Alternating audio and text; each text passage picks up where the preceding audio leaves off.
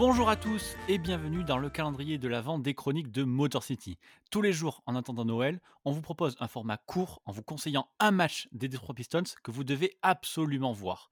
Et pour cette tâche, je me suis bien entouré puisque chaque jour, c'est une personnalité de la sphère NBA en France qui viendra nous faire l'honneur de choisir son match et d'en parler avec moi. Et pour ce 13 décembre, je suis très heureux d'accueillir un véritable passionné du basket dont vous connaissez la plume puisqu'il est journaliste pour les excellents MOOC Rivers et pour le site Basket Session. Mais il ne s'arrête pas qu'au basket masculin, puisqu'il parle aussi des filles de la WNBA au sein de la non moins excellente team Swiss Swish. C'est Shai Mamou. Comment ça va, Shai? Bah, Ça va très bien. Merci, merci beaucoup de m'inviter à participer à, cette, cette, super initiative. Bah, merci à toi. Je voulais, je voulais pas te rater. Ça me fait plaisir que tu sois là.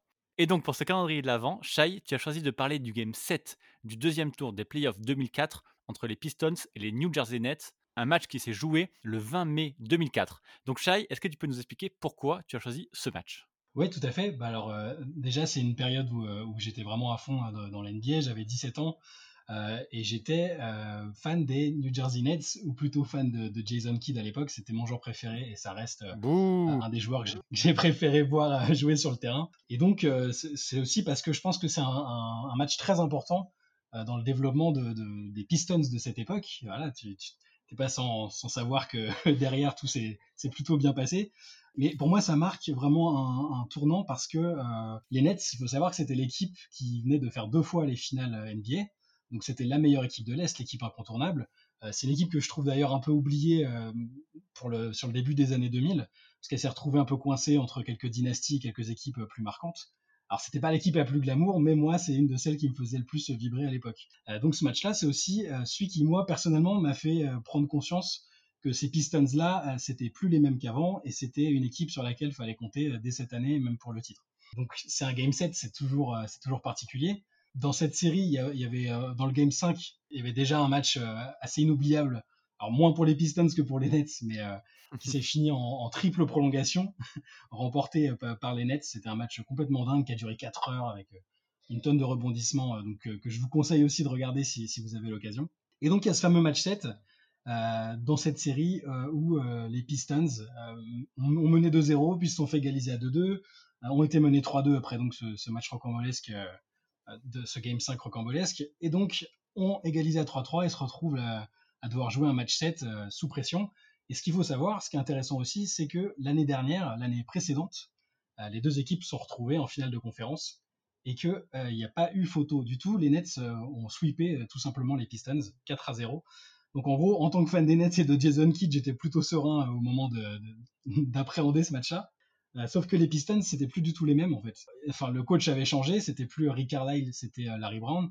Il n'y avait plus euh, ce bon vieux euh, Cliff Robinson, c'était euh, Rachid Wallace qui est arrivé quelques mois plus tôt. Et bah, ça, a complètement, ça a complètement changé la, dynamique de, de, cette série et de ce match. Donc pour moi, ça a marqué à la fois la fin de mes espoirs de voir les Nets et Jason Kidd gagner quelque chose, et aussi voilà, le sentiment de la réalisation que ces Pistons-là, c'était, c'était pas n'importe qui, qui, que quand ils voulaient, ils pouvaient être défensivement complètement injouables.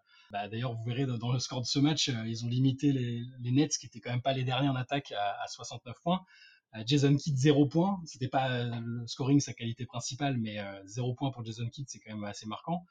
Et oui, ce match m'a vraiment marqué parce que c'était un des c'est un des premiers matchs 7 dont je me souviens vraiment bien en tant que fan, même si j'avais commencé à suivre l'NBA avant.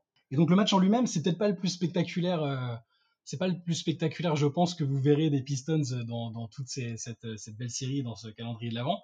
Mais il est important parce que euh, justement, il a déterminé euh, la, mentalité pour moi des Pistons sur la suite et sur les, sur, les finales, sur, la finale de conférence et sur les finales aussi. Donc je sais pas si toi, tu as un souvenir euh, particulier de ce match-là, par exemple je crois que j'ai jamais vu une défense aussi étouffante en fait. C'était incroyable. comme tu as dit, on sortait de trois victoires d'affilée des Nets qui du coup menaient 3-2. Les Pistons s'étaient un peu sauvé l'honneur au Game 6 à New Jersey pour, pour arracher un, match 7. Mais là, on s'attendait à un truc serré. Mais en fait, Pas du tout. La défense des Pistons, Ben Wallace, c'est un des meilleurs matchs de Ben Wallace. Incroyable.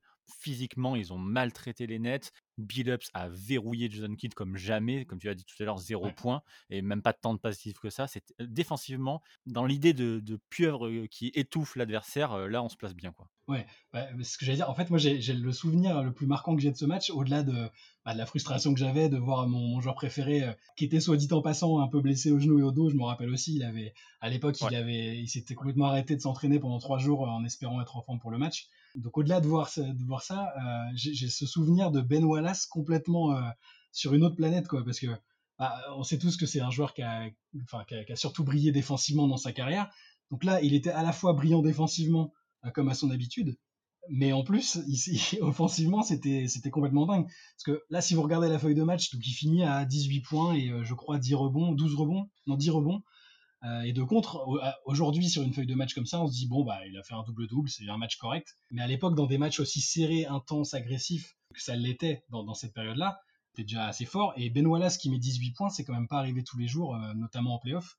Très rare. Ouais, voilà. Et, et je me souviens, ce qui m'a le plus marqué, c'est de le voir mettre des jumpers, euh, des, des shoots à mi-distance.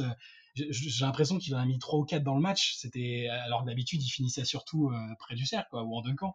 Et, là, le voir euh, avec une réussite insolente, en plus de sa domination défensive habituelle, voilà. Et, du coup, l'impression globale de, Pistons complètement euh, invraisemblable en défense, c'est ce qui m'a le plus marqué. Ils étaient possédés. Ils s'étaient fait peur en étant menés 3-2 et ils se sont dit pourtant cette année on est, on est construit pour gagner. Tu l'as dit, il y, a, il y a Larry Brown qui est arrivé, il y a Rachid Wallace pour faire la pièce manquante. Et en plus, ils avaient perdu contre ces Nets-là l'année précédente. Ils se sont dit cette année-là, on n'a pas le droit de perdre. Et le dernier match, ils ont été d'une sérénité incroyable. Les Nets ont shooté à 35% hein, quand même, en- lors d'un Ouais. match 7 de playoff. C'est incroyable. Ouais, et puis ce qui, est, ce qui est fort, c'est que, comme tu disais, du coup, il y avait le, ce fameux sweep qui était dans les esprits, qui était très très frais. Même s'il y a eu des choses qui, qui, qui ont changé entre temps, avec le coach notamment, c'est pas, c'est pas rien. Euh, Larry Brown qui arrive et qui tout de suite euh, réussit ça. Euh, mais au final, quand tu regardes les 5 de départ, ils, ils, sont relativement similaires à ceux de la série euh, de l'année précédente. Tout à fait, fait. tout à fait d'accord. Tu, tu, prends chez, chez, chez les Nets, euh, y a, au final, il y a juste Jason Collins qui est, qui est passé titulaire. Euh, sinon, le reste, on a Jason Kidd à la main, Kerry Kittles avec lui euh, dans le backcourt un jeune Richard Jefferson très très euh, très très tranchant, euh, Kenyon Martin qu'on qu oublie un peu aussi dans, au début des années 2000, mais qui était une sorte de phénomène euh, dans son tandem avec Jason Kidd, c'était un régal au niveau highlights. Et les Pistons, ça a pas beaucoup bougé quoi au final. T'as le même 5 avec Billups, Rip Hamilton, Tayshaun Prince et, et, Rachid Wallace titulaire qui, qui est arrivé trois mois plus tôt et donc Big Ben à côté. Et sinon, c'est à peu près la même chose quoi. C'est ça, Prince était déjà rentré justement dans cette série 2003 contre les Nets, était déjà rentré dans le, dans le 5 de départ. Donc il a juste pris un rôle plus important cette année-là, mais était déjà là. Et tu as raison, il y a juste Rachid Wallace. Alors bon, c'est un joueur important, Rachid Wallace, ça fait, ça fait la différence. Tu passes d'un 4-0 à un, un 4-3, enfin un 3-4 du coup. Ça fait quand même la différence sur, bah, sur une évolution d'équipe, sur un changement de mentalité. Larry Brown a emmené une confiance incroyable à cette équipe. Rachid Wallace a, montré qu'on pouvait, quand c'était coincé, parce que globalement tout le jeu se jouait autour de, de Chauncey Billups et de Rip Hamilton, et quand c'était un peu coincé, bah, du coup, euh, Rachid Wallace a pu faire la différence, et du coup, ça, ça a fait passer cette équipe un stade supérieur. Oui, ça s'est vraiment vu euh, après dans la, sur la suite de ces playoffs. Euh, ils ont continué d'être animés par cette espèce de, bah, enfin par cet ADN défensif qui était déjà un peu là, mais qui a été euh, complètement révélé et, utilisé à, son, maximum par, par Larry Brown. Et derrière, voilà, ça, bat Indiana et ça bat les Lakers. Il y a beaucoup de gens qui y croyaient pas forcément parce que c'était les Lakers en face. Et même là, là même juste déjà dans cette demi-finale contre les Nets, moi le premier, je pensais vraiment que les Nets, les Nets feraient la différence et, et, et qu'avec l'avantage psychologique de l'année dernière, ça suffirait. Quoi. Mais au final, les Pistons euh, complètement verrouillés ce dernier match et, euh, et c'est fou de voir des box scores avec une équipe à 69 points comme ça en playoff. Euh, quand on voit les matchs d'aujourd'hui hyper débridés, c'est un témoignage du passé aussi et d'une époque que peut-être certains n'aimeraient pas aujourd'hui, mais, mais bon, là, nous, on a, on a grandi avec, avec ça, on était dans, dans nos jeunes années et c'était, c'est un autre style, mais qu'on a, qu'on a beaucoup aimé aussi. Quoi. On était habitués, les matchs à, à, moins de 70 points, c'était quelque chose qui nous faisait plaisir. Euh, J'ai une dernière question pour toi. Faisons un peu de basket fiction. Imaginons que tes Nets à toi, du coup, euh, arrivent à passer les Pistons. Bon, derrière, il y a les Pacers et il y a euh, potentiellement une, une nouvelle, euh, une revanche contre les Lakers. de Kobe, Shaq, Peyton et Malone qui ont l'air beau sur le papier, mais en fait qui se détestent et qui n'arrivent pas à jouer ensemble. Est-ce que c'était la meilleure fenêtre de champion pour les, pour les Nets ou pas? J'ai envie de dire oui et non en fait, parce que effectivement, c'est la fenêtre sur laquelle les Lakers étaient le, plus prenables au final, avec tout, ce que tu as évoqué juste avant. Les, les, luttes internes, Kobe Shaq, les, petits problèmes de blessure de Karl Malone, etc. Mais je me demande si une autre équipe que les Pistons aurait pu vraiment en profiter en fait. Une équipe qui, les agresserait autant et une équipe dont ils sont sans doute pas assez méfiés en se disant bon bah c'est sans doute un peu peut-être même un peu moins fort que, les Nets qu'on a battus précédemment. Donc évidemment j'aurais rêvé voir, voir les Nets prendre leur revanche contre les Lakers, mais je suis pas sûr que ça, aurait vraiment suffi en fait. c'est ça le problème. Je suis d'accord avec toi, ça aurait été serré. Euh, je crois qu'on a fait le tour. Merci à toi. Je pense que tu as donné envie à tout le monde de voir ce match s'ils ne l'ont pas encore vu. Comme d'habitude, je vous mets dans tous les cas le lien du match dans la description du podcast. Euh, dis-nous juste euh, où est-ce qu'on peut te lire, te retrouver? Je l'ai dit un peu en intro, mais je te laisse développer un petit peu. Eh bien, donc, euh, bah, dans le, le MOOC Reverse qu'on sort plusieurs fois par an avec une thématique à chaque fois, sur basketsession.com qui est le site dérivé de Reverse, et aussi donc sur Swish Swish, qui est un site sur la WNBA sur lequel j'écris aussi très fréquemment. Impeccable. Eh bien, écoute, je te remercie une nouvelle fois. Merci d'être venu. Mais de rien, avec plaisir. Et à vous tous, je vous dis donc à demain pour la suite du calendrier. Bye